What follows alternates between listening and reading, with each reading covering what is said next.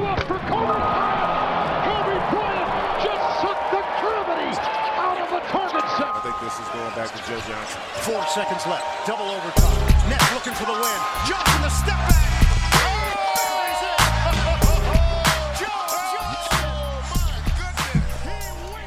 Moin und herzlich willkommen zu Ins Gesicht von Staudemeyer, eurem NBA-Podcast. Mein Name ist Dirk Funk. Am Karfreitag squeezen wir hier gerade so eine Episode rein. Viel Stress, vor allen Dingen bei Arne Tegen. Der sitzt gerade tatsächlich in einer leergeräumten Bude, steckt mitten im Umzug und hat vorhin auch wirklich ordentlich einen gewischt bekommen, hat er mir erzählt. Von daher sollte er ein paar Aussätze haben heute in der Sendung.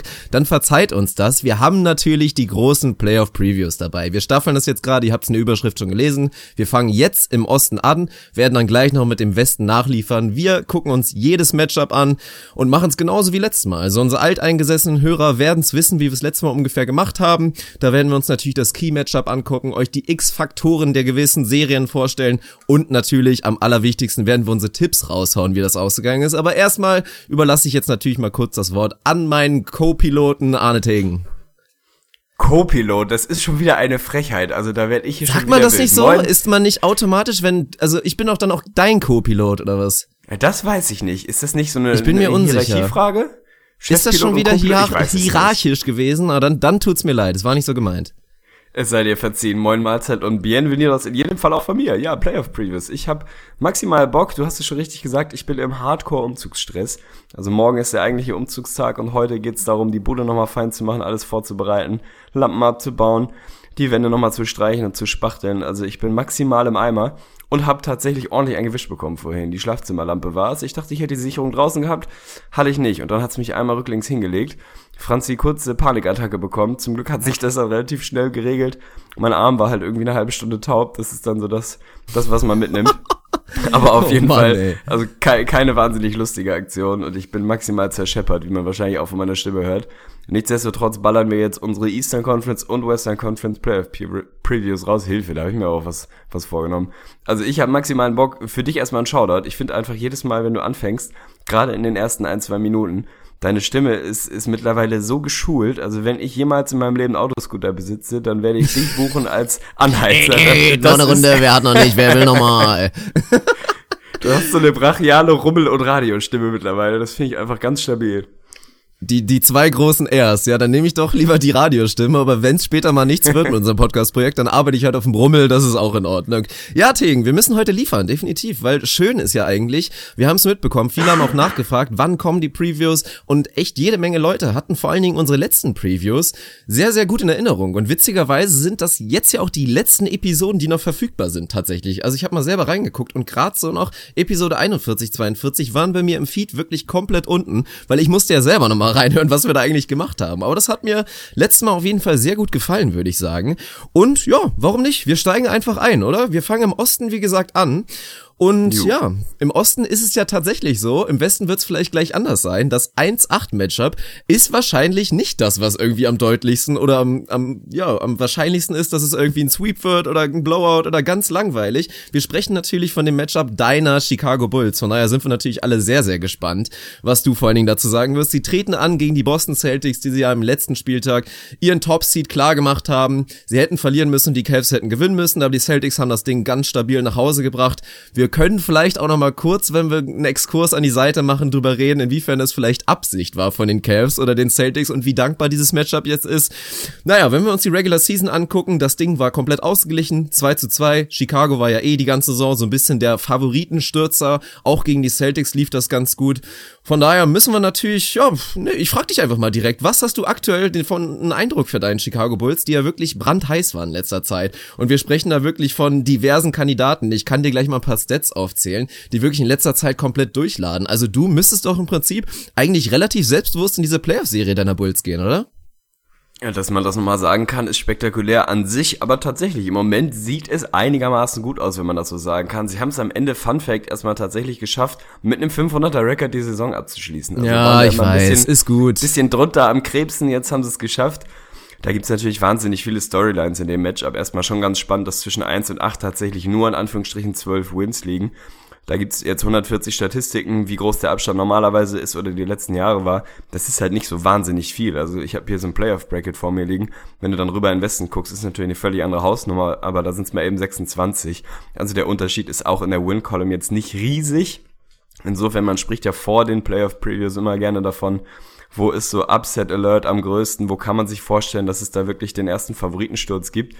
Und ganz ehrlich, warum denn nicht meine Bulls? Warum denn nicht meine TNT Bulls? Ganz ehrlich.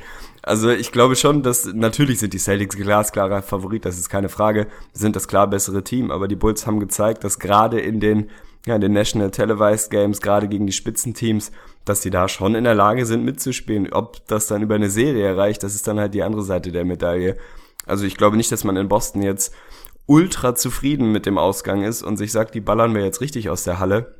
Die Frage, ob das dann irgendwie in, gegen Miami anders gewesen wäre, das ist dann wieder ein anderes Thema. Aber ich zum Beispiel glaube schon, ganz ehrlich, ich würde wahrscheinlich lieber gegen die Pacers als gegen die Bulls spielen. Ja, Dem definitiv. traue ich ein bisschen was zu. Also ich gehe nicht davon aus, dass das ein Walkover wird. Ob ich jetzt so weit gehe, dass ich meine Bulls da vorne sehe, das werden wir dann hinten raus nochmal gucken. Aber es ist schon ein 1-8-Matchup, was ich interessant finde, ganz klar.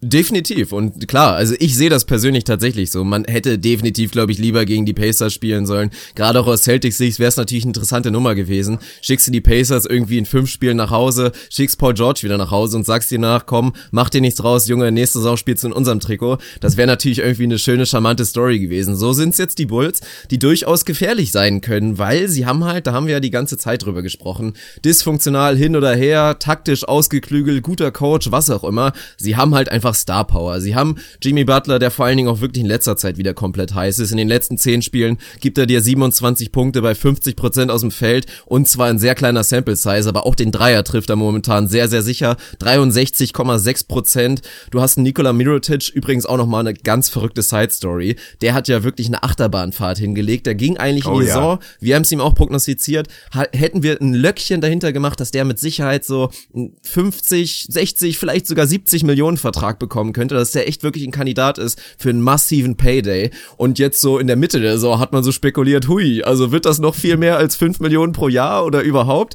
Und jetzt in letzter Zeit ist er wieder voll da, 16 Punkte pro Spiel, trifft fast 50 Prozent aus dem Feld und vor allen Dingen auch fast 50 Prozent von draußen. Also der hat sich jede Menge Millionchen jetzt auf jeden Fall in sein Portemonnaie für die nächste Saison befördert und natürlich auch eine Riesenstory Rajon Rondo. Es haben sich ja viele über ihn lustig gemacht in der kompletten Saison. Ich habe vor, ich weiß nicht, sechs, sieben Episoden mal erwähnt, dass er meiner Meinung nach in der zweiten Saisonhälfte einer der besten sechsten Männer in der kompletten NBA war. Hat mir wirklich sehr, sehr gut gefallen. Allgemein auch seine Attitüde während der ganzen Saison.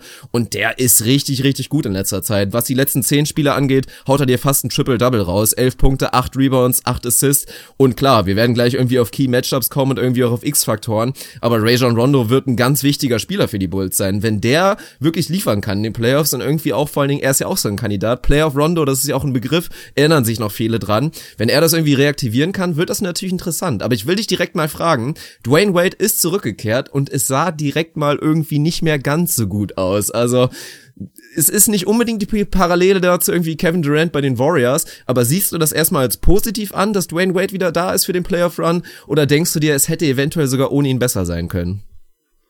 Ja, also die letzten zwei, drei Spiele, als sie ihn wieder versucht haben zu integrieren, da war es schwierig, definitiv, aber ich bin absolut überzeugt, die Bulls, die Bulls brauchen Dwayne Wade, wenn sie in den Playoffs wirklich ernsthaften Trouble machen wollen. Und der ist nun mal jemand, der das auch in seinem Alter die letzten Jahre immer wieder bewiesen hat.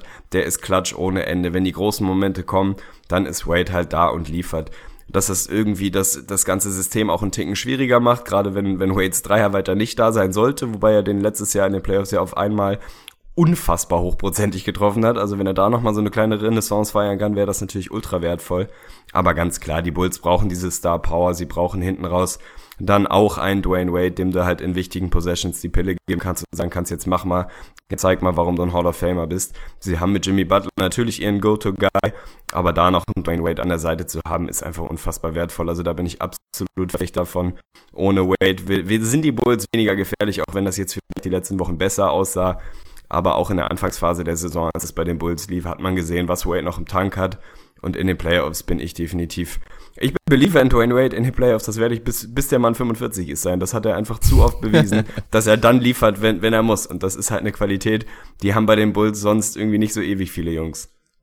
Ja, da hast du schon recht mit. Ich mache mir ein kleines bisschen mehr Sorgen. Also ich fand schon, klar, das ist so ein bisschen die Sache. Für mich ziehe ich da so ein bisschen die Parallele zu einem Jabari Parker bei den Bucks, der dann auf einmal weg war, aber halt irgendwie Räume freigezogen hat, irgendwie es zugelassen hat, dass sie ein besseres System spielen. Und ich kann mir schon vorstellen, dass es rein von der Taktik, vom System her, theoretisch ein besseres Bulls-Team sein könnte, wenn dann halt statt Wayne Wade meinetwegen wirklich ein Mirotic reingezogen wird oder ein weiterer Shooter, ein Denzel Valentine war es ja auch wirklich über Stretches, der dann auch starke Spiele mit dabei hatte. So ist es wieder ein D-Wade, aber ganz klar, wenn er wirklich da an seine Playoffs-Leistung wieder anknüpfen wird und da ist er einfach ein Typ für, dann ist das natürlich ein Faktor. Wenn wir kurz einen Exkurs machen wollen, was die TNT-Bulls angeht, also erstmal muss man dazu sagen, es ist ein Regular-Season-Stat. Also die 20 Home-Games, die sie jetzt hintereinander gewonnen haben, klar, aber es hat irgendwie trotzdem so ein bisschen Tragweite jetzt auch für die Playoffs. Aber da muss man dazu sagen, leider aus Bulls Sicht reden wir da tatsächlich nur von einem Spiel. Game 4 wird tatsächlich ein Home-Game sein, was TNT TNT übertragen wird. Ja, das Closeout-Game. Das ist natürlich eine Storyline. Also da irgendwie, keine Ahnung. Ganz ehrlich, da bin ich auch irrational und würde sagen, es wird schon mal kein Sweep, weil Game 4 kannst du schon mal buchen, dass die Bulls sich das holen werden. Es wird schon mal kein Sweep für die Celtics, kann man sagen. Aber die Bulls haben ja eventuell in, Sp in Spiel 4 die Option, das National Televised TNT-mäßig nach Hause zu bringen. Nein, also ich glaube, auch da muss man, so schön dieser Fakt ist und so schön er für mich als Bulls-Fan, Sympathisant ist, da muss man dann doch irgendwie den Kontext sehen. Also sich jetzt darauf zu verlassen, dass, dass das jetzt dazu führt, dass sie in der Postseason auf einmal dann voll da sind und ein überragend gutes Team sind. Und so weit muss man dann im Zweifel auch nicht gehen. Du hast Rondo angesprochen. Der ist tatsächlich, wenn ich mal überleiten soll, für mich, glaub, glaubt man kaum, dass man das heutzutage noch sagen kann, aber der ist für mich echt tatsächlich ein bisschen der X-Faktor. Du hast Playoff Rondo irgendwie in den Raum geworfen. Das ist halt aber auch ein Begriff, so seit drei, vier, fünf Jahren gibt's den halt eigentlich auch nicht mehr wirklich. Aber wenn der noch irgendwo in ihm schlummert, wenn der ist noch, da. noch irgendwo da ist, dann ist das definitiv eine Personalie, die ultra wichtig ist. Du hast das Homecoming, wenn man so will, seine alten Celtics, die da, die da auf der anderen Seite stehen. Du hast seinen defensiven Impact, den er haben kann, der ultra wichtig werden wird gegen die Celtics, die Bulls an sich mittlerweile tatsächlich so sneaky, still und heimlich, still, heimlich und leise, heimlich, still und leise, so heißt es. Oh Gott, oh Gott. Das war der Stromschlag. Heimlich, still und leise. Sechs beste Defense der Liga über die Regular Season tatsächlich, was Defensive Rating angeht. Also die werden da einen Rondo brauchen, der nochmal zeigen kann, dass er tatsächlich einfach ein pestiger, ekelhafter, guter Verteidiger sein kann. Darauf zu banken, dass jetzt Rajon Rondo das irgendwie nochmal eine komplette Playoff-Serie macht, macht mich jetzt auch nicht ultra glücklich, aber das ist mit Sicherheit eine Personalie und du hast es angesprochen, die, die zweite Saisonhälfte war der Junge einfach gut. Und wenn er das noch weiter in die Postseason transportieren kann, wirklich nochmal mit absolutem Bock und wir kennen Rondo, wenn er richtig Bock hat, wenn die Stage groß ist und wenn er involviert ist, wenn er Bock auf Defense hat, dann ist das nach wie vor ein überdurchschnittlich guter Verteidiger. Wenn er das auf den Platz bringt, dann kann der definitiv einer der Jungs sein, die da, ich weiß nicht, ob den Unterschied ausmachen ein bisschen zu weit gegriffen ist, aber der sehr, sehr wichtig sein kann und der dieses Matchup einfach extrem eng machen kann. Ja, das ist auf jeden Fall so. Also wir wissen ja alles, wer sich da auf der Eins da, ja, der da alle da rumlaufen für die Bulls und da ist Rondo natürlich irgendwie der X-Faktor auf der Position. Ich hatte ihn mir auch aufgeschrieben, aber andererseits muss man ja irgendwie auch dazu sagen, ist Rondo beziehungsweise die Point Guards der Bulls trotzdem irgendwie auch ein Grund dafür, dass man sagen kann, es ist letztendlich irgendwie ein gutes Matchup für die für die Celtics, weil man halt nicht ja. irgendwie wie jetzt gegen Wizards oder auch gegen andere Teams, die einfach einen extrem starken Backcourt hat. Man hat nicht diese Thematik, dass wir jetzt anfangen müssen zu drüber zu diskutieren, oh, wen guardet denn Isaiah Thomas und wo versteckt man Isaiah Thomas? Weil kein Point Guard der Bulls wird jetzt da in der Lage sein, wirklich Isaiah Thomas da komplett auszunutzen und ihn da irgendwie zu, zu misshandeln im Prinzip. Von daher würde ich sagen, ist das ein gutes Matchup. Ich habe Rondo trotzdem aufgeschrieben. Es wird sehr, sehr interessant. Ich kann mir auch wirklich vorstellen, dass er da seine Heißigkeit mitten in die Playoffs nimmt und eine gute Serie spielen wird. Ob es am Ende reichen wird, da mache ich natürlich ein großes Fragezeichen hinter. Was ich dann vielleicht doch eher als Ich-Faktor sehe, wirklich allgemein als Thema, aber dafür gibt's auch so, so eine Leitperson, ist für mich dann irgendwie doch Robin Lopez, weil für mich kann diese Serie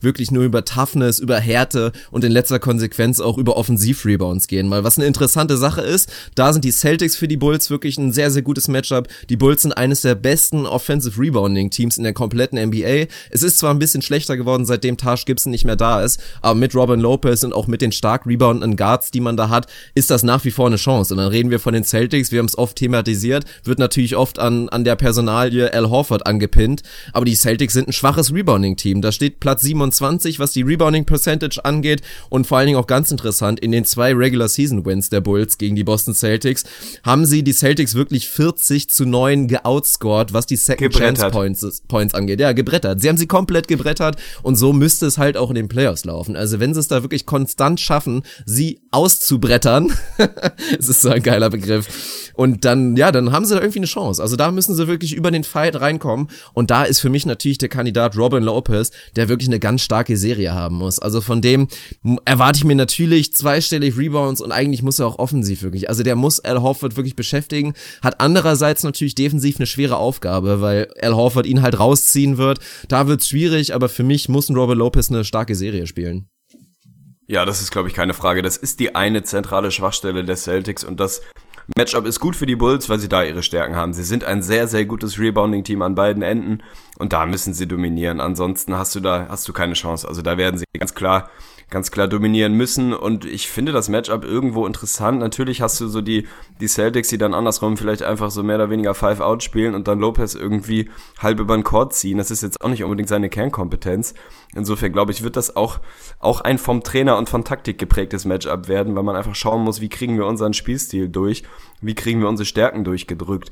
Insofern, ich finde es wahnsinnig spannend. Natürlich hast du da, hast du da noch eine ganze, ganze, ja, eine ganze Bandbreite an irgendwie Nebenstories und, und Nebenschauplätzen, die irgendwie interessant sind. Ich glaube, für die Bulls muss der Schlüssel sein. Du wirst den besten Spieler dieser Serie stellen müssen, wenn du da weiterkommen willst. Also wenn es nicht nur darum geht, das Ding eng zu machen, sondern wenn, wenn du mich fragst, können die Bulls diese Serie in irgendeiner Welt gewinnen, können die da tatsächlich durchgehen, dann brauchst du den besten Spieler der Serie. Soll heißen, dann muss Jimmy Butler da eine bessere Serie hinlegen als Isaiah Thomas. Irgendwie müssen sie das hinbekommen. Ansonsten ist der, der Qualitätsunterschied dann doch zu groß. Also auch wenn wir jetzt hier die ganze Zeit drauf rumreiten, wie, ja, wie interessant und wie, wie gefährlich die Bulls sein können, natürlich sind die Celtics das bessere Team und wenn die ihr A-Game mitbringen über die Serie, dann werden sie da auch durchgehen. Aber wenn die Bulls das irgendwie schaffen, da tatsächlich diesen, diesen Superstar-Faktor rauszuholen und Jimmy Butler so weit zu haben, dass der diese Serie individuell dominieren kann, ganz ehrlich, warum nicht? Dann sind die Celtics für mich ja auch gefährdet rauszugehen. Ach, das war's schon, gut. ich war mir nicht das ganz schon, sicher.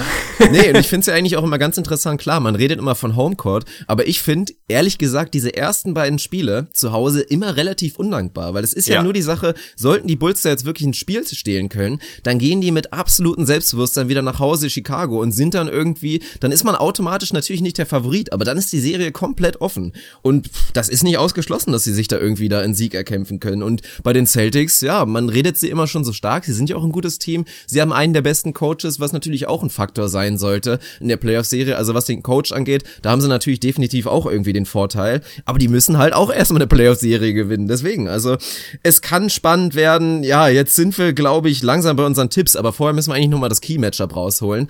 Und da warst du eigentlich schon, hattest du mir schon die perfekte Überleitung gegeben. Da sehe ich natürlich vor allen Dingen auch Jimmy Butler. Und es ist sehr interessant, weil das direkte Matchup, sie werden sich zumindest oft sehen. Ob das jetzt so hundertprozentig sein wird, ist die nächste Frage. Aber Jimmy Butler gegen Jay Crowder wird erstmal eine sehr, sehr schöne Sache und ist vor allen Dingen auch interessant, weil die Jungs auf dem College zusammengespielt haben, sind zusammen für Marquette aufgelaufen, kennen sich also gut. Von daher wird das spannend werden. Natürlich über Phasen, gerade wenn Crowder auch irgendwie mal auf die vier rücken wollte und die Celtics klein spielen, kann es definitiv auch, auch ein Avery Bradley sein, der sich dann um Butler kümmert. Aber das wird halt eine interessante Sache und vor allen Dingen auch wirklich sehr schwierig für einen Butler, weil wenn er wirklich der absolute Go-To-Guy ist und dir 30 plus irgendwie liefern soll, die Celtics haben halt mit Crowder, mit Smart und natürlich auch dann ja, jetzt habe ich eben äh, Bradley. Ja, genau, haben sie halt wirklich drei Jungs, die sie auf Butler schmeißen können. Und deswegen, also es wird eine harte Serie und da muss dein Jimmy dann wirklich beweisen, dass er der echte Superstar ist. Wenn er das nicht ist, dann haben die Bulls gar keine Chance für mich. Aber das war für mich so ein bisschen das Key-Matchup und dann können wir, glaube ich, jetzt im Prinzip auf meine Tipps geben. Bei mir hört man es, glaube ich, schon so ein bisschen raus. Aber die Leute sind vor allen Dingen gespannt, was du tippst. Tippst du tatsächlich den Upset oder bist du dann doch irgendwie rational und sagst, das reicht nicht?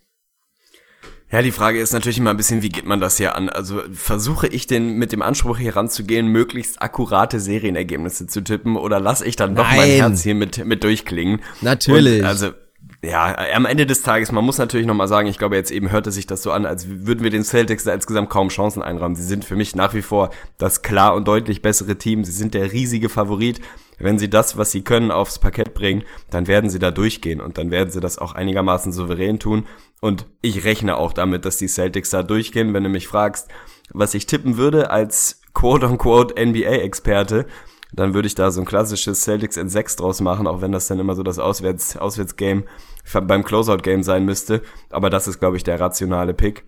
Sie sind das bessere Team. Wenn du mich fragst, was tippe ich hier und jetzt live auf dem Papier, Bulls in 6, Alter. das ist geil. Also ich warne dich dann kurz nochmal vor. Wir nehmen natürlich diese ganzen Tipps wieder als Tippspiel. Wir müssen uns, was die ist Modalitäten angeht, müssen wir da irgendwie noch was besprechen. Wahrscheinlich wieder ein Punkt für richtige, also für den richtigen Sieger und dann irgendwie vielleicht zwei, falls man genau richtig liegen sollte. Aber ja, soweit kann ich doch nicht sehen. Aber schautet an dich. Ich werde auf jeden Fall auch noch ein paar irrationale Picks raushauen im Verlauf der, der ganzen Previews hier heute. Aber ich sehe es dann doch ein bisschen deutlicher. Also für mich das realistischste Szenario ist dann doch einfach, dass die Celtics, ich kann mir gut vorstellen, dass sie beide Home Games gewinnen würden, dass sie dann sogar das dritte Spiel auch noch in Chicago gewinnen. Dann wird's halt so dieser Gentleman Sweep werden, das Game 4, die TNT Bulls, da gibt's dann vielleicht noch so, das ist dann auch der Klassiker nach dem 3-0 lässt das lässt das Favoritenteam dann so ein bisschen nach. Da kann ich mir vorstellen, dass es den Anschlusstreffer geht, aber ich würde tatsächlich sagen Celtics in 5. Also für mich gibt's nur einen Schlüssel, wie du wirklich an den Celtics deutlich vorbeikommst und das ist halt dieser Isaiah Thomas Faktor, dass du ihn erstmal extrem fordern musst in der Defensive, das können die Bulls meiner Meinung nach nicht. Und andererseits musst du ihn dann rausnehmen in seiner Offensive. Und auch das können die Bulls meiner Meinung nach nicht. Von daher sind für mich die Celtics mit großem Abstand das bessere Team. Und ich glaube auch nach wie vor einfach nicht an die Bulls. Ich habe Zweifel, was den Dwayne Wade-Faktor eingeht, dass es wirklich jetzt wieder richtig läuft. Ich kann mir gut vorstellen, dass so Nikola Mirotic wieder sehr drunter leiden wird, dass ein D-Wade jetzt da wieder rumläuft. Von daher, ich glaube nicht dran und für mich ist das eine sehr, sehr deutliche Serie. Ja, vollkommen zu Recht. Also wie gesagt, wer meinen rationalen Tipp hören will, der hört sich einfach das an, was du eben gesagt hast und denkt sich meinen Namen dazu. Das ist der Normalfall, der Normalfall und das Erwartbare und das absolut, ja, mit dem, das Ergebnis, mit dem man rechnen muss, ist, dass die Celtics sich da souverän durchsetzen, denn sie sind das ganz klar bessere Team. Es muss sehr, sehr viel zusammenlaufen für die Bulls, damit das irgendwie klappen kann. Ob sie da die richtigen sind, das richtige Team sind. Ich glaube, dass die Celtics ein angreifbares Team sind in der Postseason ob die Bulls da das richtige Matchup sind, genau wie du richtig sagst. Du musst Isaiah Thomas beschäftigen. Du musst ihn in der Defensive wirklich versuchen bloßzustellen, wenn man so will. Das kann man mit ihm machen, wenn du das Personal hast. Da haben sie auf den Guard-Positionen einfach nicht die dominanten Jungs dafür. Von daher, ich glaube nicht, dass es dann tatsächlich ich derjenige bin, der, der lacht nach dieser Serie, aber ganz ehrlich, wenn meine Bulls sich schon in die Playoffs squeezen, dann kann ich nicht anders, da muss ich rauf. Also Upset Alert.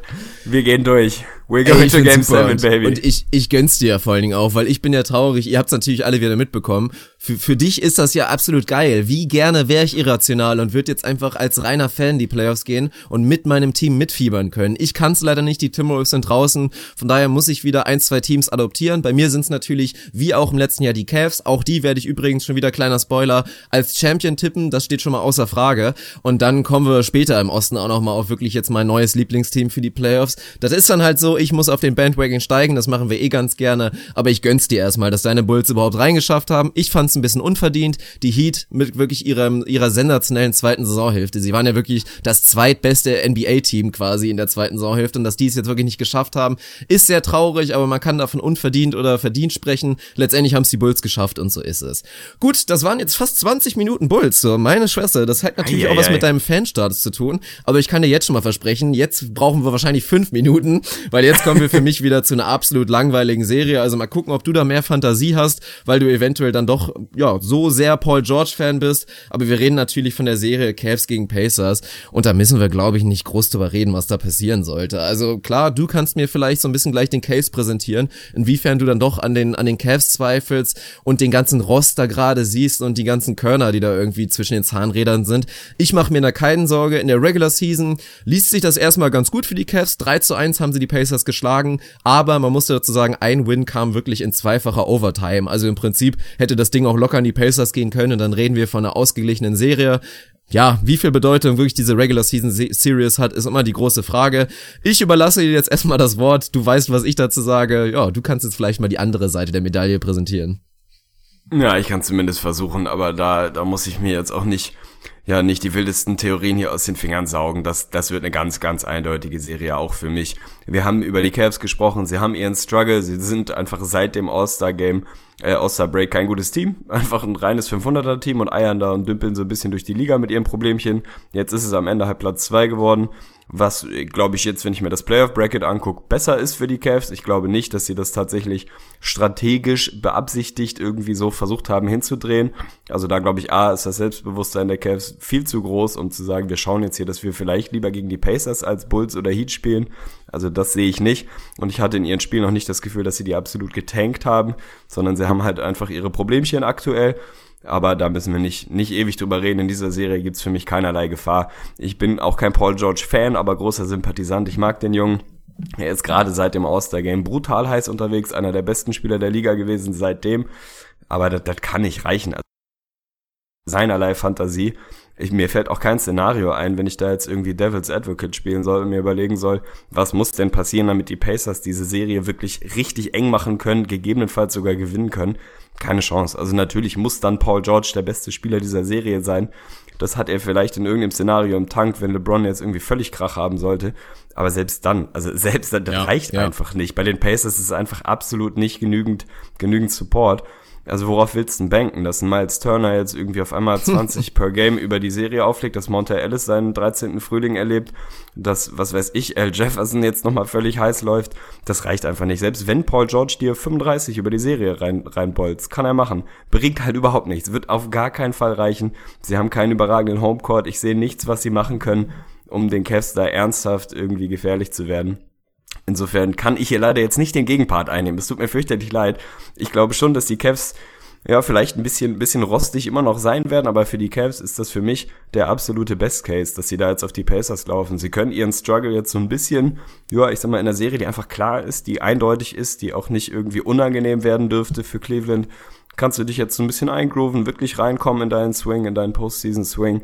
Und das ist für mich absolut perfekt. Ich, also ernsthaft, ich glaube, ich wäre schon, ich bin schon jemand gewesen, der gesagt hat, boah, wenn du da jetzt ein richtig ekliges Team bekommst, so richtig bis unter die Haarspitzen motivierte Heat, die gut am Laufen sind, und das in einer Phase, wo es bei den Cavs nicht ultra gut läuft. Ich glaube schon, dass sie ihren, ihren Switch haben, ihren Playoff-Switch, ob der dann wirklich direkt vor Spiel 1 schon, schon rausgeholt werden kann oder ob das nicht vielleicht zwei, drei, vier Spiele braucht in der Postseason.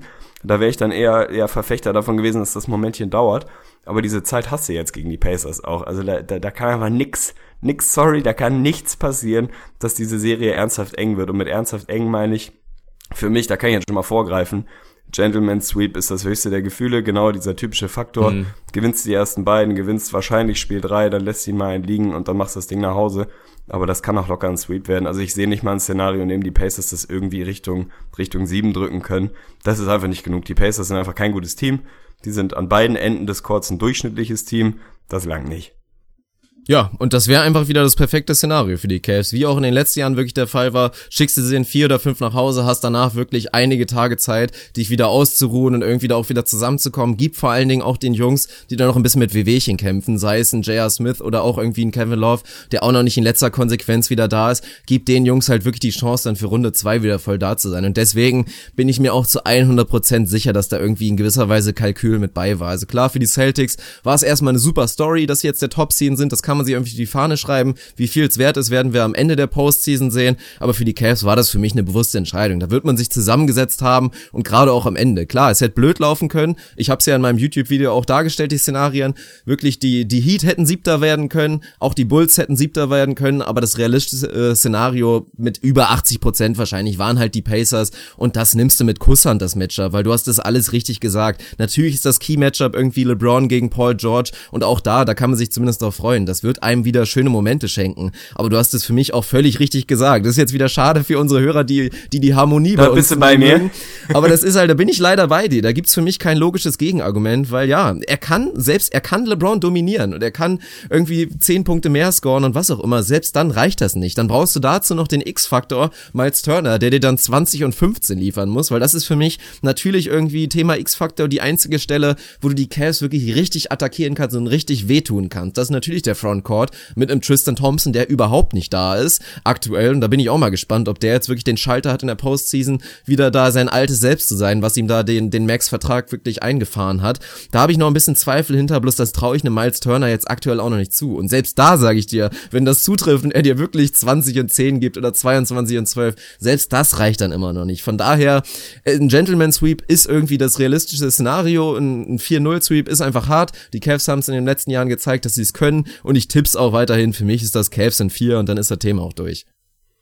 Kann ich verstehen. Ich tippe dann offiziell Cavs in fünf, aber tatsächlich, ich, ich bin auch kein, ja, kein Freund davon, dann irgendwie da zu versuchen, immer, also man hört es ja immer wieder, so dies, ja, nee, tipp keinen Sweep. Wenn ich, wenn ich der Überzeugung bin, dass ein Team meilenweit besser ist als das andere, dann tippe ich einen Sweep, Alter. Also auch wenn das nicht, nicht ultra häufig nicht, also ich kann mir halt auch vorstellen, dass die Cavs einfach ganz bewusst sagen, ein bisschen Pause vor dem potenziellen Matchup, dann vermutlich gegen die Raptors. Ähm, wollen wir uns gerne auch nochmal ein, zwei Tage nehmen und einfach gucken, dass wir da alle und Full Swing dabei sind und dann tut dir ein Tag mehr Pause halt auch einfach ganz gut. Ja, also für mich ist das eine, eine ganz klare Geschichte. Gibt es irgendwas, wo du sagst, wenn du jetzt Nate McMillan wärst, Coach of the Month geworden, Shoutout an ihn auf jeden Fall. Was, was versuchst du, was ist denn dein Matchplan? Also setzt du dich einfach nur hin und sagst, Paul George, pass auf, Du musst zeigen, dass du potenziell der beste Spieler im Osten bist. Du musst LeBron dominieren. Und bei dem Rest versuchst du halt einfach irgendwie ein bisschen Selbstvertrauen zu schüren oder sagst du, wir müssen ein Lockdown-D-Team sein oder wir müssen die Cavs irgendwie irgendwie brettern oder was auch immer, müssen Five Out spielen, müssen versuchen, ihre Big Men zu bewegen. Also was, was ist denn, was kann denn überhaupt in der Theorie irgendwo so, so ein Ansatz sein? Oder gehst du einfach in die Serie und sagst, komm, schauen wir mal, dass wir hier ein paar nette Spiele machen und dann, dann machen wir, machen wir Urlaub. Also irgendeine Idee muss man ja haben.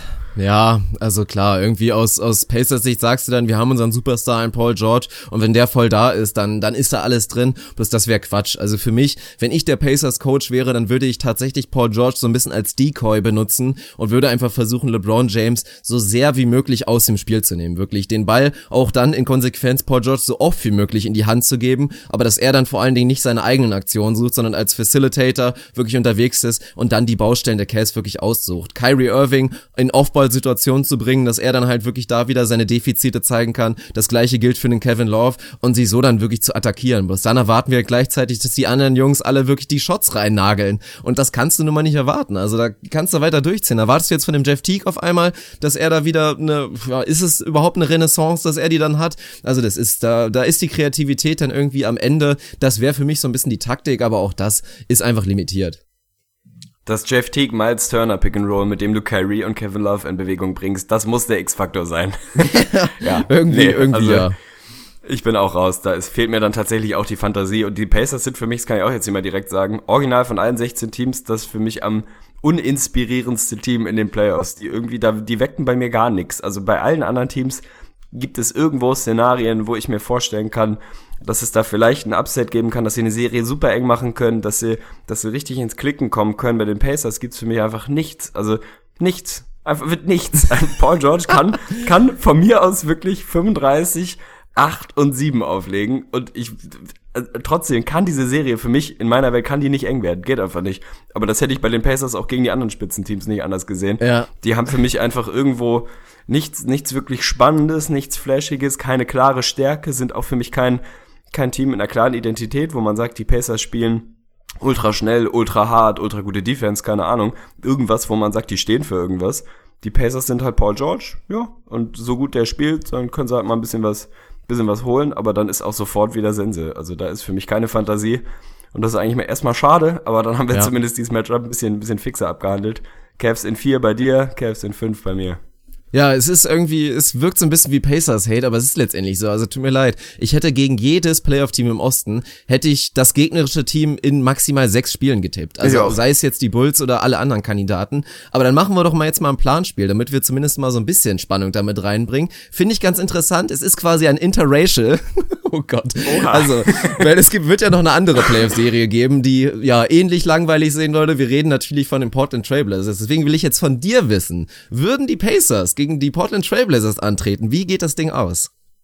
Oha, da habe ich noch nicht drüber nachgedacht tatsächlich. Finde ich spannend, wenn ich äh, wenn ich jetzt wüsste, dass Yusuf Nurkic tatsächlich voll fit in die Serie gehen kann, dann würde ich mit den Blazers gehen, weil ich dann darauf bauen würde, dass der Backcourt da dann doch genügend genügend Firepower mitbringt und Nurkic da auf den großen Positionen ein bisschen gegenhalten kann. Ansonsten, boah, also ich weiß nicht, es ist relativ ausgeglichen. Du hast irgendwie Lillard und Paul George, das hebt sich vielleicht einigermaßen auf in so einer Serie. Vielleicht ist Paul George da der etwas verlässlichere Typ, der etwas bessere. Aber dann hast du halt noch einen CJ McCollum, den die Blazers mit reinwerfen. Den können die Pacers halt schon gar nicht irgendwo matchen. Also wahrscheinlich würde ich aufgrund des Homecourts, äh, der einfach in Portland eklig zu spielen ist, würde ich vermutlich mit den Blazers gehen tatsächlich, ja. Ja, würde ich glaube ich tatsächlich auch. Also das dann wirklich schon eng. Also da würde ich dann wahrscheinlich sagen in sieben, aber ich denke auch, dass es einfach in der, ja, auf der Art und Weise dann noch ein bisschen variabler ist, dass sie wirklich zwei Stars haben, auf die sie sich zumindest rein offensiv irgendwie verlassen können. Wie es dann defensiv aussehen würde, ist die nächste Frage, aber da müssen wir uns ja zum Glück nicht mit beschäftigen. Und du hast vorhin die Raptors schon erwähnt. Von daher sind wir jetzt bei der perfekten Überleitung. Ich notiere mir mal kurz hier den Zeitmarker, dass wir bei der nächsten Serie sind. Auch das müssen wir immer machen, natürlich während des Podcasts. Und dann reden wir jetzt von der für mich ja, sehr, sehr spannenden Serie. Also für mich meine Lieblingsserie natürlich im Osten 3-6, die Toronto Raptors gegen die Milwaukee Bucks. Und da ist auch die Regular Season Serie ist an die Raptors gegangen, relativ deutlich sogar. Also wir reden da wirklich von, von zwei absoluten Blowouts. Das eine Spiel war so halb knapp und dann gab's halt auch noch einen Bucks-Win. Und man muss bei den Raptors natürlich irgendwie schon lobend erwähnen, die, also Off-Season-Moves, äh, Off-Season-Moves, die Trade-Deadline-Moves haben sich schon voll ausgezahlt. Also das ist wirklich, die Raptors sind ein besseres Team, das haben sie jetzt in letzter Zeit gezeigt, konnten das wirklich kompensieren, dass Kyle Lowry ausgefallen ist. Der ist wieder da, sieht auch sehr gut aus, also um den muss man sich, glaube ich, keine Sorgen machen. Ob wir wieder Player of Lowry und Player of the Rosen sehen, da werden wir später noch drüber sprechen. Aber im Prinzip ist da in erster Linie natürlich der Vorteil irgendwie bei den Raptors, nicht nur weil sie Homecourt haben, sondern weil sie wirklich heiß da ins Matchup gehen. Auf der anderen Seite haben wir halt ein Bucks-Team natürlich um den Superfreak Janis Antetokounmpo, aber es ist schon eine sehr spannende Situation, weil man davon ausgehen kann, dass die Bucks wahrscheinlich echt mit zwei Starter-Rookies in die Serie gehen können. Und das ist eigentlich ein Szenario, wo alle Alarmglocken wirklich da, ja, schon relativ laut sein sollten, dass das normalerweise nicht klappen sollte. Also ich will erstmal deinen Eindruck hören und dann versuche ich da ein bisschen kreativ zu werden. Ja, das ist tatsächlich ein Matchup, auf das ich mich brutal freue, zumal die Raptors, ich habe sie offiziell adoptiert, mehr oder weniger, so wie du die Bucks genommen hast. Sie sind für mich neben den Bulls, also sollten die Bulls sollte es die Sensation geben und die Celtics schlagen die Bulls in Runde 1, dann bin ich ab sofort im Osten zumindest auf dem Raptors Bandwagon. Gefallen mir extrem gut im Moment. Erst recht seit den Additionen, die sie da vor ein paar Wochen getätigt haben mit Sergi mit einem PJ Tucker, der genau das macht, was man sich von ihm erhofft hat, sind ein extrem gutes defensives Team seit dem All-Star Break. Auch das keine große Überraschung, wenn du dir zwei Jungs dazu holst, die ihre Kernkompetenz an dem Ende des Feldes haben. Erst recht PJ Tucker, der da einfach einen schönen Impact leisten kann. Kyle Lowry ist natürlich irgendwie der, der, der Schlüssel, zumindest für die Raptors aktuell. Wie fit ist er wirklich schon? Die letzten zwei, drei Spiele sah es gut aus. Sah so aus, als wäre er wirklich voll da. Und sie könnten voll mit ihm planen, denn dass sie den brauchen werden, ist, glaube ich, keine Frage. Also ob sie ihn in dem Matchup schon brauchen, ist dann die nächste Frage. Aber wenn die Raptors irgendwie Postseason-Erfolg haben wollen, und das reproduzieren wollen, was sie da letztes Jahr geschafft haben, dann wird es Kyle Lowry brauchen. Für mich sind die Raptors definitiv das gefährlichste Team im Osten, ganz eindeutig. Also da nehme ich sie auch klar vor den Wizards und klar vor den Celtics. Wenn da alles klickt, wenn da alle Mann beieinander sind, dann ist das einfach eine ekelhafte Starting Five, die es dir fies machen kann. Dann hast du einen, einen Kyle Lowry, der vielleicht der beste, für mich der beste Point Guard im Osten ist. Du hast einen DeMar DeRozan, über den wir in unseren All-NBA-Teams gesprochen haben. Ich weiß gar nicht, ob du ihn reingesqueezed hast. Ich wollte auf jeden Fall, habe es nicht geschafft am Ende. Ja, doch, habe ich gemacht. Aber der ja. eine da siehst du, der mindestens mal eine Borderline All-NBA-Saison oder zumindest eine absolut verdiente Saison spielt, da in der Conversation zu sein. Du hast mit PJ Tucker einen Typ, den ich in jedem Roster in der Postseason gerne hätte. Einfach einen pestigen, ekelhaften Tough Guy, so einen richtigen, ekligen Assi, der dir das, die Intensität mit auf den Platz bringt. Und Sergi Bucker sieht auch wieder besser aus in den letzten Wochen. Sollte Jonas Valanciunas jetzt vielleicht dann doch der Spieler sein, der, der, den wir uns von ihm erhofft haben, dann ist das einfach eine veritable Starting Five und ein gutes Team mit einer guten Bank. Du hast irgendwie eine verlässliche Bank, noch drei, vier Jungs dahinter, die du mit reinwerfen kannst, die, die wirklich produzieren können, wo ich mir auch keine Sorgen mache, Corey Joseph in der Playoff-Situation da reinzuwerfen. Insofern für mich definitiv das gefährlichste Team und wahrscheinlich gehen unsere Tipps auch gleich klar auseinander, denn für mich sind sie der klare Favorit, so gern ich die Bucks mag, so gern ich sie sehe. Aber das geht für mich dann doch sehr deutlich Richtung Toronto, dieses Matchup. Aber ja, also ist natürlich ein ultra spannendes Ding, den Greek Freak zu sehen mit zwei Rookies an der Seite, der da irgendwie versucht, alles auf seine Schultern zu nehmen. Also das wird, glaube ich, so vom, vom Entertainment-Faktor wird das eine sehr, sehr schöne Serie. Das hoffe ich auch und denke ich auch. Also ich freue mich wirklich auch riesen riesig drauf. Da werde ich mir auf jeden Fall jedes Spiel von angucken. Aber für mich gibt's da wirklich einen entscheidenden Faktor, warum ich halt so ein bisschen Fantasie habe, weil an sich klar, vom Papier her, die Raptors sind das bessere Team und sind eigentlich auch hoher Favorit.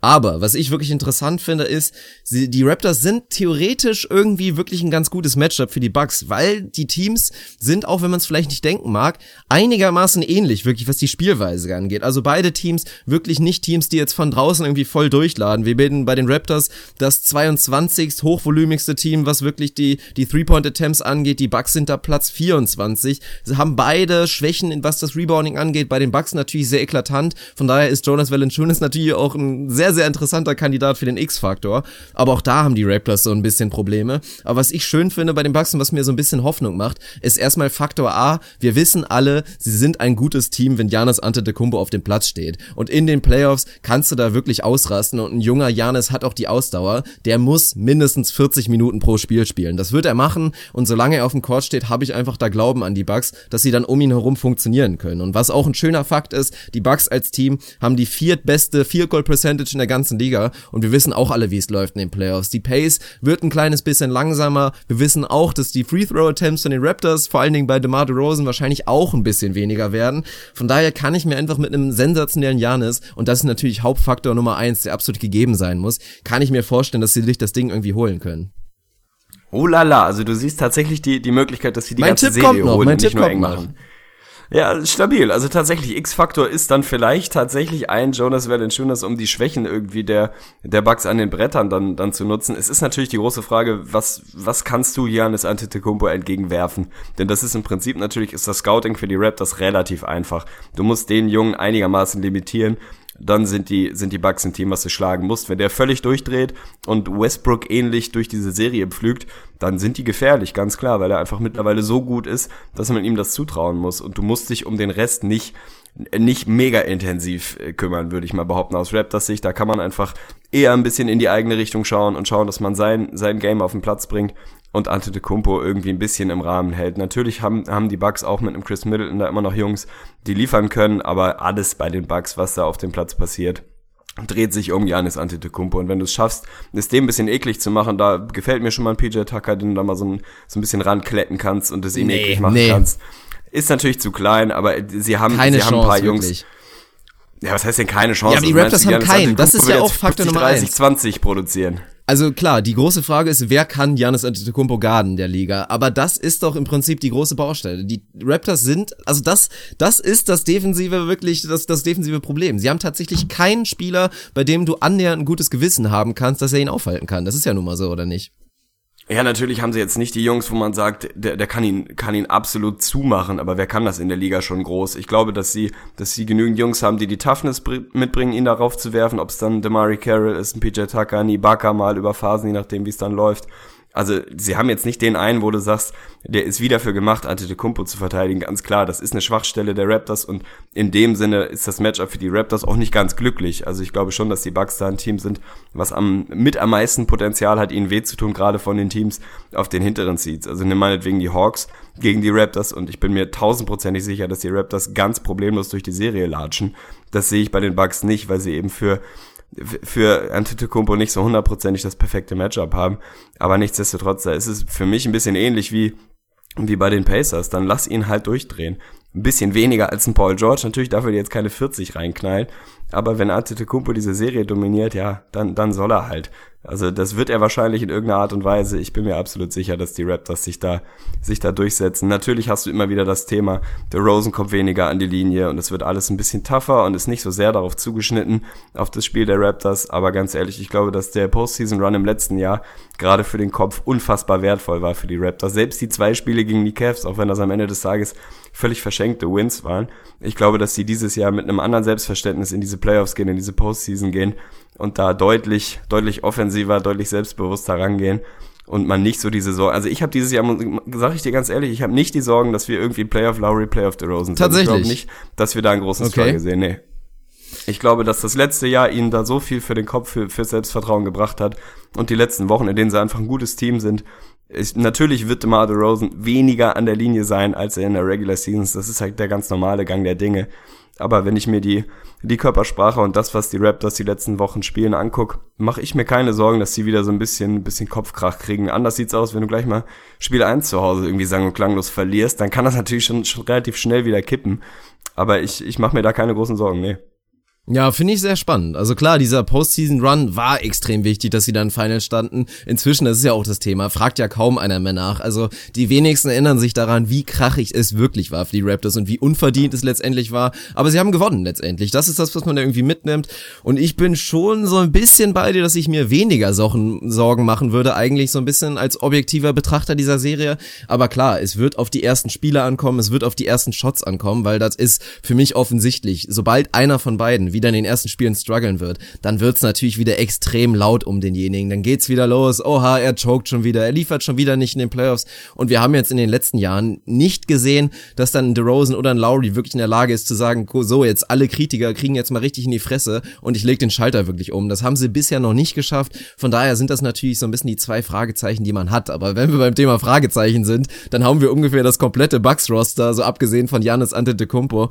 Und da weiß ich gar nicht, wen man alles als X-Faktor Charakter aufzählen muss. Also da sind wir natürlich bei den beiden Rookies, bei dem Big Brogger Dogger Malcolm Brockton, der da schon mal eine stabile Aufgabe hat. Also der wird, denke ich mal, als Starter in die Serie gehen, mal gucken, wie viel Verantwortung dann irgendwie auch noch ein Delhi von ihm abnimmt oder ob sie vielleicht zusammenspielen irgendwie auch als Guard-Duo. Das ist natürlich schon mal eine Aufgabe. Also man kann sich natürlich relativ sicher sein, sie nennen ihn nicht umsonst irgendwie The President. Das ist ein sehr gefestigter Typ und ist kein klassischer Rookie. Also der ist von der Birne her schon ein bisschen weiter als viele andere, aber trotzdem ist das natürlich eine heftige Aufgabe und da muss man erstmal mal sehen, wie er darauf reagiert. Und dann sind wir bei dem nächsten, bei Thorn Maker, und das ist ein Riesenfragezeichen. Also der kann dir wirklich über, also der kann dir ein Spiel gewinnen, ohne Probleme, wenn er wirklich mal heiß ist und vor allen Dingen auch dafür sorgt, dass ein Valanciunas nicht mehr auf dem Court sein kann, weil er irgendwie den Court breit macht und dann da draußen irgendwie dir, dir 5 und Dreier reindrückt. Aber es kann auch wirklich das komplette Gegenteil sein. Aber was ich auch interessant finde, und da gucke ich so ein bisschen zu der Bank, du hast so ein bisschen diese, diese X-Faktoren, so ein Michael Beasley tatsächlich. Also ich erhoffe mir was von Michael Beasley, dass er den paar Minuten gibt. Ein Toletovic wird auch wieder wichtig sein. Ich habe ganz bewusst Toletovic gesagt, der einfach natürlich gerade so viel Aufmerksamkeit wie ein Janis Antetokounmpo ziehen wird, muss sich muss er sich darauf verlassen können, dass er da wirklich Leute um sich herum hat, die einfach die offenen Würfe reinnageln. Und ich würde mich nicht wundern, wenn Mirza Toletovic wirklich da einfach dir in einem Spiel sieben Dreier reinpeitscht. Also würde mich nicht wundern. Und wer für mich auch wirklich ein riesen X-Faktor ist, ist tatsächlich Greg Monroe, weil gerade gegen die Second Unit der Raptors kann ich mir das sehr, sehr gut vorstellen, weil dann reden wir wirklich von sehr, sehr unerfahrenen erfahrenen Big Man in einem Pöltl oder auch in einem Siakam oder wer auch immer denn da wirklich steht. Und das könnte ein Greg Monroe wirklich für sich nutzen. Und gleichzeitig glaube ich nicht, dass seine Defensive dann wirklich so, so sehr schwierig sein wird. Und über einen haben wir noch gar nicht geredet und das ist Chris Middleton, der so still und heimlich wirklich warm geworden ist jetzt. Also es war alles sehr ruhig um ihn und er kam auch sehr ruhig mit rein. Die Bucks haben für mich auch einen guten Job gemacht, ihn da wieder langsam ranzuführen. Aber der ist wieder da und wir dürfen nicht vergessen, wie gut er war. Der war in der letzten Saison ganz, ganz deutlich der beste Spieler der Bucks, noch vor dem Janis Antetokounmpo. Natürlich ist das inzwischen anders. Aber ein Chris Middleton ist ein, ist ein Star in dieser Liga, wenn er gut da ist. Und ich kann mir wirklich vorstellen, dass er da ist. Und deswegen ist er für, ist für mich das auch das Key-Matchup. Wenn ein Chris Middleton es schaffen kann, so gut zu sein wie DeMar Rosen oder eventuell sogar besser und ihm Probleme zu bereiten, ist das für mich das Key-Matchup, der X-Faktor und wird dazu führen, dass die Bucks sich das Ding in sieben wirklich in Toronto holen werden. Uh la la, also natürlich, viel, vieles von dem kann und muss ich unterschreiben, also da bin ich bei dir, mein Lieber. Gerade was Chris Middleton betrifft, der ist ein, ein Borderline-Star dieser Liga und ist ein extrem unterschätzter, ist für mich wahrscheinlich aktuell, wenn du mich fragst, aus dieser Riege so most underrated NBA-Guys, ja, dann ist da er ist da sehr weit oben auf der Liste. Also ist natürlich jemand, der jetzt gerade gerade rechtzeitig wieder reingekommen ist und den Bugs elementar wichtig oder für die Bugs elementar wichtig wird, wenn sie wirklich, wenn sie wirklich was holen wollen in dieser Serie. Andersrum, klar, wenn jetzt Chris Middleton irgendwie individuell DeMar DeRozan klar dominiert, dann ist das natürlich eine enge Serie. Ich baue darauf, dass der Backcourt der Bug, äh, der Bugs, der Backcourt der, der Raptors sich da durchsetzt. Ich glaube, dass DeMar DeRozan in der absoluten absoluten Starsphäre dieses Jahr in der Liga angekommen ist. Wie gesagt, bei Kyle Lowry ist für mich der beste, der beste Point Guard im Osten. Das muss er auf den Platz bringen, das muss er in die Serie mit einbringen. Sie haben Homecourt, das glaube ich wird nicht nicht zu unterschätzen sein in dieser Serie und, und das ist für mich dann im Prinzip X-Faktor und Killer-Argument, Jonas Valanciunas hat Three-Point-Range, Alter. Seit kurzem hat Jonas Valanciunas Three-Point-Range. Er hat gestern, vorgestern Nacht den ersten Career Three getroffen und wunderschön, mein Lieber. Also ja, doch, schön das in die also wundert mich transportiert nicht. wird. Ja, also ich, mich hat's eher gewundert, dass er, dass er nicht vorher schon mal einen, ja. einen reingespritzt hat, aber gut. Nein, aber für mich tatsächlich ist, ist das eine der interessanteren Geschichten. Was kann Valanciunas wirklich bringen? Kann er auf dem Platz bleiben? Denn das, das ist eine Schwachstelle der Bugs und da musst du ran. Also auf den großen Positionen, da, da erhoffe ich mir was von einem Ibaka, da erhoffe ich mir auch was von einem Valanciunas. Wie sie es dann mit den Minuten machen, denn natürlich jetzt auf irgendwie Pöltl zu bauen in der Second Unit, finde ich ein bisschen schwierig. Ob sie dann ein bisschen staggern und versuchen, vielleicht mit Murray Carroll auf der 4 hier und da mal ein bisschen zu agieren, keine Ahnung, müssen wir mal sehen.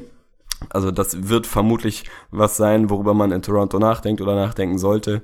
Dann haben sie da für mich einfach, haben sie die Nase vorn. Also so, so sehr ich verstehen kann, dass, dass der Giannis-Hype da ist und dass die Bucks ein gefährliches Team sind, keine Frage. Wenn Giannis absolut eskaliert und Chris Middleton sein, ja, seine letzten Wochen in die Postseason transportieren kann, dann ist das schon mal, schon mal eine sehr solide Basis. Nichtsdestotrotz hast du dann immer noch zwei Rookies, die liefern müssen. Natürlich kann das sein, dass Thornmaker eine gute Serie spielt.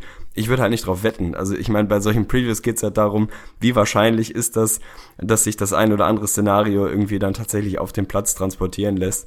Es kann sein, es gibt ein Szenario für mich auch tatsächlich, in dem die Bucks die Serie gewinnen können aber ich finde es nicht sehr wahrscheinlich. Da muss sehr, sehr viel zusammenlaufen. Andersrum darf bei den Raptors vieles nicht passen und die Indikatoren sind für mich im Moment andere. Das sieht für mich so aus, als wären die Raptors ein gefestigtes, gutes, selbstbewusstes Team, die einfach ja durch das letzte Jahr einen ganzen Schritt weiter sind, als es letztes Jahr waren, die individuell besser sind, als sie letztes Jahr waren, die tiefer sind, die also auch mal ein, zwei Jungs reinwerfen können, wo du dir keine Sorgen machst, die Homecourt haben. Also für mich, das Gesamtpaket ist für mich, ist für mich dann klar bei den Raptors. Ich nehme sie in sechs hatte vorher, vor der Serie hätte ich sie in fünf gehabt, aber du hast mich reingetalkt, also du hast den Bucks noch ein Spiel präsentiert.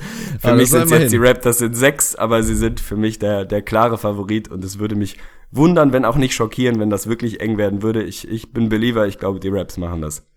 Sehr stabil von mir, dass ich tatsächlich den Bugs gerade in Sieg beschert habe geholt, ja. Analyse. Das ist, doch, das ist doch nicht schlecht. Nein, klar, man hat es irgendwie gemerkt bei meiner Analyse oder bei meiner Meinung hier. Es sind sehr viele Eventualitäten, die da zusammenspielen müssen und sehr viele Fragezeichen müssen da auf einmal zu einem Ausrufungszeichen werden. Das ist schon ein bisschen schwierige Nummer und klar, auf dem Papier, ich habe es ja gesagt, wenn ich jetzt irgendwie einen Düsenjäger auf die Serie setzen müsste, würde ich wahrscheinlich auch nicht mit den Bugs gehen. Ja, wobei, die Quote wäre dann besser natürlich, muss man alle Faktoren mit einrechnen. Nee, es ist schwierig, aber ich freue mich einfach drauf und für mich ist das dann so ein bisschen der Janis-Faktor und dass man so ein bisschen Chris Middleton vergisst. Also ich glaube einfach nicht daran, dass die Raptors jetzt wirklich so wie eine Maschine einfach durch die Serie flügen. Also die werden ihre, ihre Downs haben, die werden auch ihre Ups haben, aber ich glaube, dass die Serie mindestens knapp wird und dann hoffe ich irgendwie, dass sie mit, ach, da kann ja auch noch so viel passieren. Was ist, wenn sich einer verletzt und so weiter, da wollen wir ja, gar nicht ja, drüber reden. Aber von daher, das war mein leicht irrationaler Pick. Wir sind uns uneinig. Das ist doch Gefällt. auch schön und somit sind wir bei der letzten Serie in dem Osten und natürlich mit deutscher Beteiligung. Es wird spannend, wie knapp wir es wirklich sehen. Eigentlich sollte es ja vom 4-5-Matchup irgendwie das knappste Matchup sein, aber da dürfen wir natürlich nicht vergessen, wie jetzt irgendwie die Entwicklung gerade auch in der zweiten Saisonhälfte war. Wir sprechen da von einem Wizards-Team, die, ich habe jetzt gerade nicht die Stats offen, aber die mit Sicherheit in der zweiten Saisonhälfte ein Top 5, wahrscheinlich sogar ein Top 3 Team der NBA waren, wirklich brandheiß sind. Sie haben auch die Season Series gegen die Hawks 3 zu 1 gewonnen und die Hawks, ja, was willst du da bei denen irgendwie groß tippen? Die sind so up und down wie kein zweites Team in der kompletten Saison gewesen. Ich habe jetzt eigentlich auch zu Ende der Saison wirklich wesentlich mehr Niederlagen erwartet. Auf einmal schlagen sie die Cavs zweimal, schlagen die Celtics, ein Paul Millsap ist wieder da. Es kann viel passieren. Von daher wird es extrem spannend. Wir müssen darüber reden, wie stark wir jetzt wirklich den Backcourt schon sehen und inwiefern das vielleicht eigentlich auch eine, eine gute Serie ist vom Matchup her für Wall und Beal. Auch da habe ich gleich noch ein paar, paar schöne, interessante Stats für dich. Aber ja, pff, ganz stumpfe Frage, wie siehst du die Serie? Ich freue mich auf die Stats tatsächlich, denn ich glaube auch das ist mittlerweile durchgeklungen. Ich habe durch den Umzug ein bisschen weniger ultrativ analysiert, aber das mag man mir nachsehen. Ist für mich, wenn du mich fragst, keine Serie, die ich besonders eng sehe. Also das, das ist was, wo ich mir sehr sicher bin, dass, dass die Wizards sich da durchsetzen und auch tatsächlich nicht, nicht großen Glauben daran habe, dass die Hawks da jetzt den Schalter auf einmal umlegen können und ein richtig gutes Team sein können. Natürlich die Hawks theoretisch mit einem Paul Millsap hat, haben sie einen in den eigenen Reihen, der potenziell der beste Spieler dieser Serie sein kann. Sie haben einen Howard, der immer noch in der Postseason in der Lage ist zu liefern. Was wir von Dennis Schröder erwarten können in der Postseason, ist, glaube ich, gleich nochmal so ein, so ein Nebenthema für sich. Da bin ich nicht der allergrößte Believer, dass der jetzt da auf einmal brutal am Produzieren ist. Und dann hast du bei den Wizards natürlich die Heißigkeit, die sie die letzten Wochen und Monate eigentlich mittlerweile jetzt schon transportieren. Du hast einen Bradley Beal, der in den letzten Jahren immer produziert hat in den Playoffs ohne Ende. Einen John Wall, der selten Probleme hatte in den Playoffs Die Rotations werden etwas kleiner, was ein Team wie Washington zugutekommt, die relativ eng spielen. Die haben einfach eine sehr, sehr veritable, gute Starting Five. Eins, zwei, drei Jungs vielleicht, die du dann reinwerfen kannst. Also so sieben bis acht tief sind die, sind die Wizards schon. Das reicht in der Postseason. Du hast normalerweise mit John Wall den klar besten Spieler dieser Serie auf deiner Seite. Du hast den Backcourt-Partner mit Beal dazu. Die Dynamik ist gut. Ich sehe nicht wirklich, dass die Hawks da irgendwie ein fieses Matchup wären, dass sie ihnen wahnsinnig wehtun können. Für mich, X-Faktor kann ich jetzt schon mal vorne wegwerfen, ist Paul Millsap. Die Frage, wie gut ist der Junge jetzt schon wieder? Wie fit ist er wirklich schon wieder? Kommt er in seinen Groove? Der muss den Anspruch an sich haben, der beste Spieler dieser Serie zu sein. Anders, glaube ich, gibt es keinen Weg, in, den, in dem die Hawks das eng machen können. Also da reicht dann der One-Two oder One-Five-Punch irgendwie Schröder-Howard reicht dann einfach nicht da, da sehe ich dann nicht genug oder habe ich nicht genügend Fantasie, dass das wirklich eng werden kann. Von daher für mich keine enge Serie. Ich bin gespannt, ob deine Stats mir da was anderes präsentieren, ob du da jetzt versuchst, einen Case zu machen, dass Schröder ein veritabel elitärer Verteidiger im Backcourt ist, keine Ahnung. Ich bin sehr gespannt. Für mich ist das tatsächlich eine, eine, eine sehr klare, sehr klare Angelegenheit. Ja, es ist ein extrem spannendes Matchup, finde ich, weil eigentlich, da würdest du es mit Sicherheit bestätigen, die Aussage, würde man jetzt erstmal denken, das ist ein sehr gutes Matchup für die Wizards, weil die Hawks mit dem Backcourt einfach nicht mithalten können. Bis dann guckst du zumindest in die Stats rein wegen der Regular Season dann siehst du einen Beal, der gut war, der okay war, 21 Punkte, 45% aus dem Feld, Dreier okay getroffen, da checkst du erstmal so ab, bloß dann guckst du zu dem John Wall und denkst eigentlich, das Matchup gegen Schröder muss er klar dominieren, aber Wall hatte wirklich große Probleme gegen die Hawks in der Regular Season in vier Spielen, 18,5 Punkte, die Assists sind runtergegangen und vor allen Dingen seine Effizienz, nur noch 33 Prozent aus dem Feld. Wir reden da natürlich irgendwie von einer kleinen Sample Size, aber tatsächlich, also auch wenn ich jetzt natürlich nicht sagen würde, dass Schröder ein elitärer Verteidiger ist, das ist er nicht. Das kann er vielleicht mal werden, tatsächlich, aber er ist wirklich ein ekelhafter Verteidiger. Also er hat einfach so dieses, so ein bisschen dieses Pat Beverly gehen, dass er dich einfach Full Court die ganze Zeit penetrieren kann und dir einfach tierisch auf den Sack geht, so. Und ich könnte mir vorstellen, dass John Wall da so ein Kandidat für ist, dass er so ein bisschen, ja, so ein bisschen Dennis Schröder in seinen Kopf lässt. Und du hast es eben so gesagt, John Wall eigentlich stabil in den Playoffs, ja, da würde ich schon gegengehen. Also wenn du mal in die Stats reingehst, klar, die Wizards-Fans werden dann sagen, er war auch wirklich verletzt teilweise in den Playoff-Runs, hatte mit einer gebrochenen Hand gespielt und so weiter. Aber er hat im Prinzip in der Postseason noch nie geliefert. Das muss man einfach so sagen. Und das ist jetzt der Moment für John Wall, in dem er zeigen muss, dass er wirklich ein echter Superstar ist. Und auch deine Aussage gerade fand ich spannend, weil irgendwie, ja, John Wall hat ihn ja dann ja scheinbar überholt, weil vor einem Jahr hättest du das ja mit Sicherheit nicht gesagt, dass, dass John Wall der beste Spieler dieser Serie ist, oder? Nö, hätte ich nicht gesagt. Ich, äh, ich weiß auch nicht, ob ich es genau so gesagt habe. Im Prinzip sollte er der beste Spieler dieser Serie sein für die für die Wizards. Natürlich irgendwo, zumindest äh, ja, im individuellen Vergleich ist das halt eine schwierige Geschichte. Paul Millsap ist ja keiner, der dir jetzt irgendwie 35 Punkte, 12 Rebounds und, und 7 Assists da hinlegt, der dominiert halt anders. Also er ist der komplettere Spieler. Ich bin immer noch ein riesen Millsap-Fan und wenn ich jetzt mein Team um einen der Jungs bauen soll, gibt's immer noch ein Szenario, in dem ich Millsap nehme. Aber ich glaube, diese Saison spielt John Wall eine überragende Saison. Da ist Millsap, hat halt hier und da seine Problemchen, hat seine Verletzungen ich sehe einfach nicht, dass, äh, dass die Wizards da Probleme kriegen, tatsächlich nicht. Also für mich ist das eine Serie, die, die deutlich nach Washington geht die Sample Size ist natürlich immer so ein Ding, wenn man, wenn man sich die Regular Season Matchups irgendwie anguckt und analysiert. Natürlich, Schröder ist so ein bisschen so, ein, so eine pestige, Delevedova ähnliche Klette, der dir einfach brutal auf die Nerven geht. Und das ist vielleicht was, womit John Wall Probleme bekommen kann. Aber für mich auch da ist ein, ist ein bisschen ähnlich wie bei den Raptors. Für mich sind die Wizards einfach einfach gewachsen, mach, sind ein Team, wo ich mir weniger Sorgen mache, dass sie jetzt auf einmal so einen, so einen Kopfkrach bekommen. Also ich glaube nicht, dass John Wall Riesenprobleme bekommen wird. Bradley Beal ist absolut stabil unterwegs die letzten Wochen. Da meine ich jetzt stabil mal tatsächlich im Wortsinn und nicht so, wie wir das irgendwie immer benutzen. Also die Wizards sind für mich einfach ein gewachsenes, organisch gewachsenes, gutes Team mit einem guten Coach, die Selbstvertrauen haben, die guten Lauf haben. Die Hawks sind ein Team, was struggelt ohne Ende, immer up and down. Zwischenzeitlich war die Frage, ob sie es überhaupt noch irgendwie in die Playoffs schaffen. Jetzt haben sie sich da mehr oder weniger reingestruggelt. Nee, sehe ich nicht. Also sehe ich einfach nicht, dass das eng wird für die Wizards. Sie sind für mich da einfach zu klar besser. Und ich mache mir keine Sorgen, dass Washington da durchgeht. Sie sind jetzt nicht mein Herzensteam, aber das ist für mich so ein, so ein Ding, wo ich sagen würde, da setze ich Geld drauf, da, da mache ich mir keine Sorgen. Ja, ist so ein bisschen die Thematik, gerade auch mit Paul Millsap. Das ist eigentlich so ein bisschen die Baustelle. Da gucke ich hin und sage, wer verteidigt dann irgendwie Paul Millsap bei den Wizards? Ist es jetzt irgendwie ein Otto Porter oder ist es ein Markeith Morris? Beides nicht optimale Lösung. Aber andererseits ist Paul Millsap, hast du ja auch erwähnt, jetzt nicht so dieser Typ, wo du sagen kannst, so komm, Paul, du nutzt jetzt dieses Matchup komplett aus und gibst uns irgendwie 30 plus. Das wird er dir nicht liefern. Was er dir weiterhin liefern wird, ist einfach eine sehr, sehr gute Defensive, die natürlich wichtig ist jetzt in den Playoffs. Aber wenn ich da irgendwie zu einem X-Faktor gucke oder letztendlich auch so ein bisschen zum zum Key-Matchup, dann blicke ich natürlich irgendwie zu Dwight Howard, der dann eine ganz, ganz wichtige Rolle hat in dieser Serie. Der Frontcourt der Wizards ist angreifbar und da muss er einfach ganz klar die Nase vorn haben. Wenn wir uns das direkte Matchup angucken, Marcin Gortat, der natürlich auch echt ein harter Hund ist, aber Dwight Howard muss ihn wirklich komplett brettern und ich will einfach einen starken Playoff Howard sehen, der jetzt nicht irgendwie sonderlich viele Post-Ups bekommen soll, also das auf jeden Fall nicht, aber der der wirklich aller die Andre Jordan in Bestform dir deine 15 und 15 mindestens geben muss und wirklich einfach ganz stark spielen muss. Also das ist für mich so ein bisschen die Sache. Ich sehe die Wizards tatsächlich auch vorne, weil ich den Hawks einfach nicht vertraue. Aber ich finde es ich find's schwierig. Also ich würde keinem empfehlen, da wirklich Geld drauf zu setzen, weil ja, wie willst du die Hawks tippen? Also da, da kann alles passieren. Für mich könnten die Hawks in fünf gewinnen, aber auch in fünf verlieren. Oha. Also ich weiß es nicht. Es ist, es ist für mich wirklich verrückt. Also es sind einfach auch viele Faktoren da. Ich kann mir auch wirklich vorstellen, dass ein Tim Hardaway Jr. eine starke Serie spielen kann. Ob es jetzt von der Bank ist oder im Starting Lineup, auch das wird ja wirklich sehr spannend.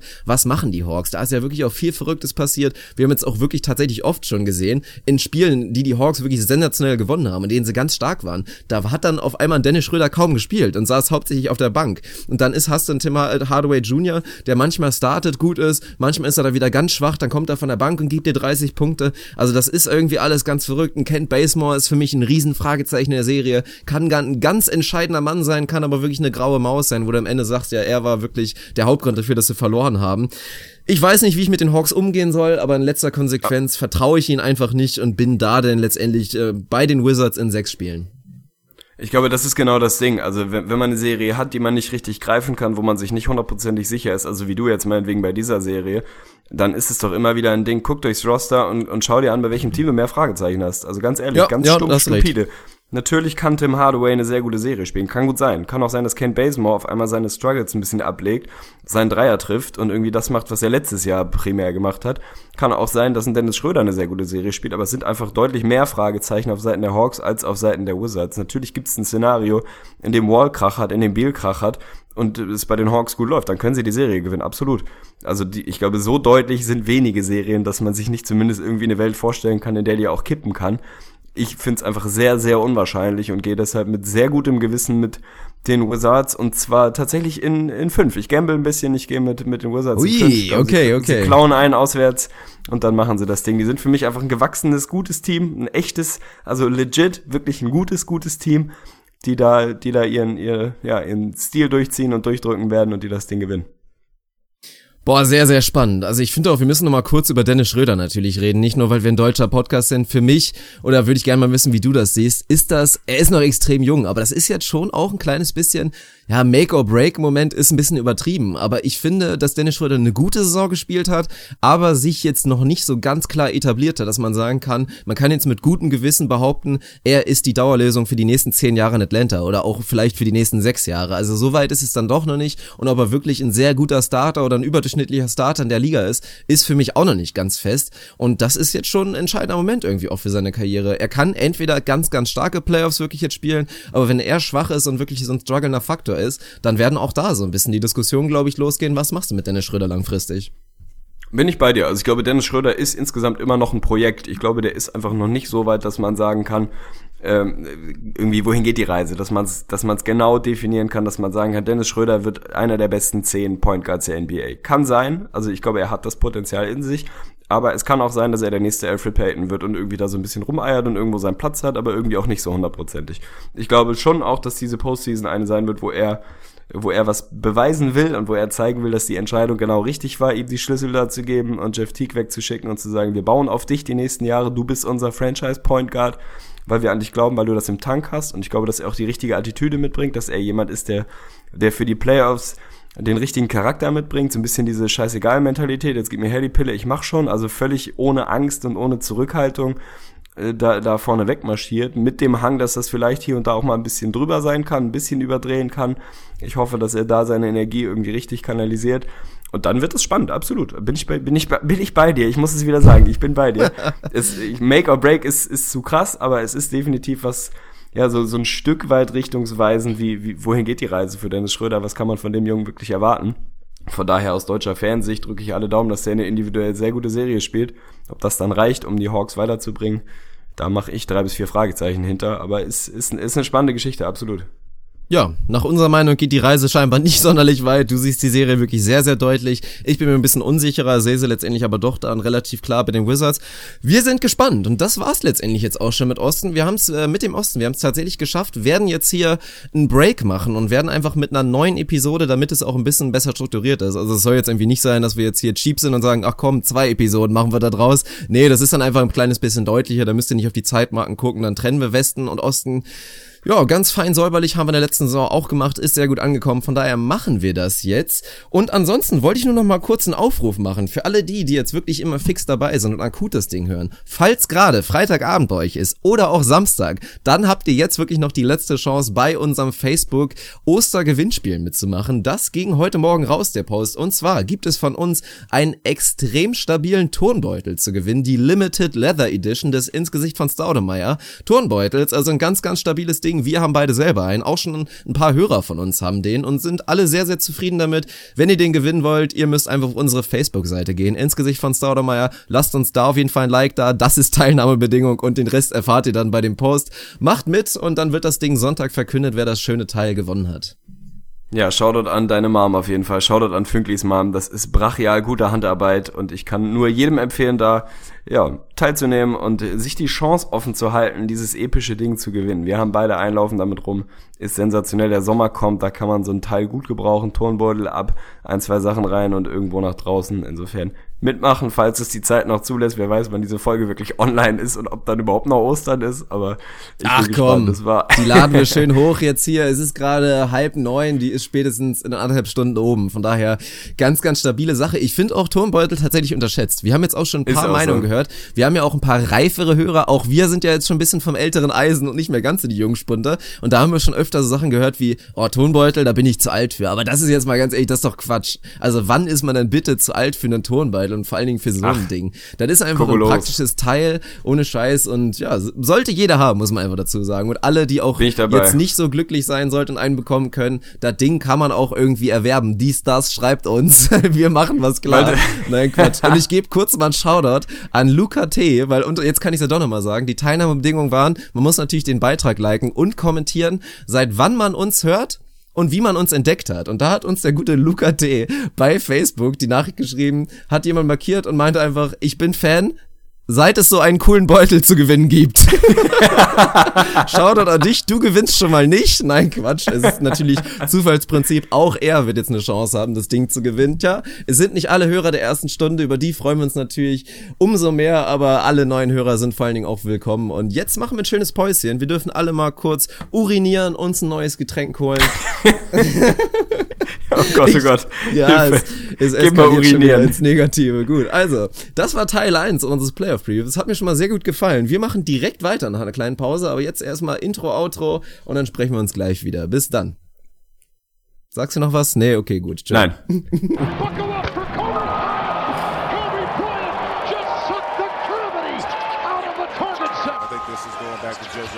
Four seconds left.